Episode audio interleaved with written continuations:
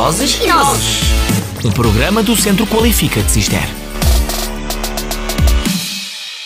Olá, cá estamos nós de novo para falar das palavras que povoavam as nossas ruas e com as quais podemos aprender. Já viram que bem no centro da cidade existe a Rua Doutor Brilhante e assalta-nos o espírito? Era um doutor que brilhava pelos seus feitos ou pelo seu nome? Afinal, era pelas duas coisas. Ainda bem, porque seria uma ironia do destino a criatura chamar-se Brilhante e afinal ser baço. Nada disso. Foi uma ilustre personagem alcobacense, embora tenha brilhado muito mais em Lisboa do que por cá. Então, começando pelo princípio, António dos Santos Brilhante nasceu em Alcobaça a 22 de fevereiro de 1821. Era um período muito complicado da história de Portugal. Pouco depois, estalou a Guerra Civil entre liberais e absolutistas. Após o fim da guerra, o pai do Brilhante... O brilhante pai. E foi, foi mesmo. Dizia eu que o pai da nossa personagem perdeu o emprego por ter sido denunciado como partidário dos absolutistas em tempos em que tinham ganho os liberais. No entanto, apesar de estar com dificuldades financeiras, não desistiu do sonho de ver o filho estudar, pois achava que ele era mesmo brilhante, passa redundância. Fez uma subscrição por cotas e conseguiu o dinheiro para o filho ir estudar para Lisboa. Entrou na Faculdade de Medicina aos 17 anos. Médico cirurgião, abraçou a medicina em várias áreas, mas o que o torna mais excepcional é que resolveu lutar pela credibilização da homeopatia. E isso é? Uma corrente alternativa da medicina. Faz parte das chamadas medicinas alternativas, assunto que ainda hoje não é nada pacífico. Aqui na Rádio Cister houve até há pouco tempo um programa publicamente sobre o tema. No século XIX,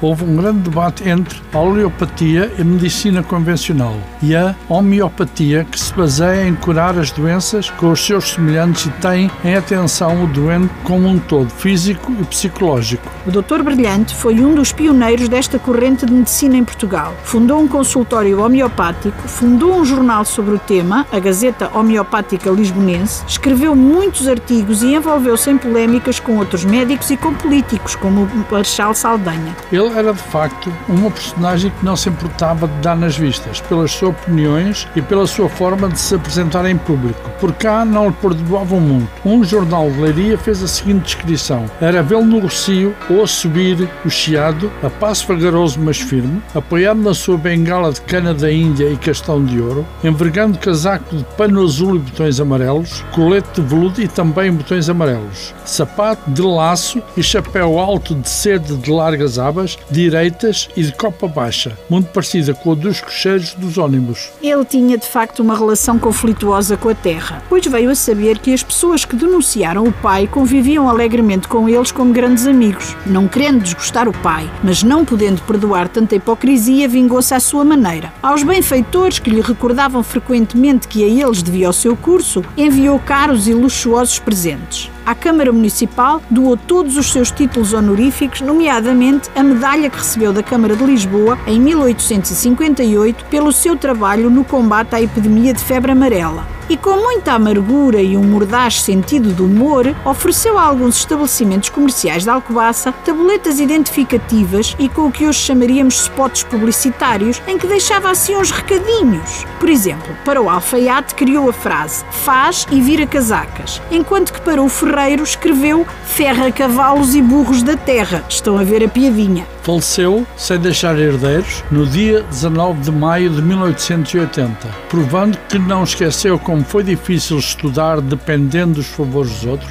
criou o legado brilhante, um seguro de vida de uma companhia inglesa a ser administrado pela Câmara Municipal para oferecer a um ou dois estudantes com dificuldades financeiras uma mensalidade de 25 mil reais para frequentar um curso superior. Brilhante, hein? Também era uma piada. E por hoje é tudo. Recordamos que este programa é uma ideia do Centro Qualifica de Cister para nos ajudar a olhar melhor para alguns aspectos do nosso território e de nós mesmos. A propósito, se quiser completar ou ampliar as suas habilitações, contacte-nos no Centro Qualifica de Cister, na Escola Secundária Dona Inês de Castro, através do telefone 262 505 170 ou da nossa página de Facebook ou agendando uma entrevista nas nossas instalações para analisarmos especificamente o seu caso. Estamos à sua espera. E aqui, na nossa rádio, até para a semana com outra emissão de Vozes e Nozes.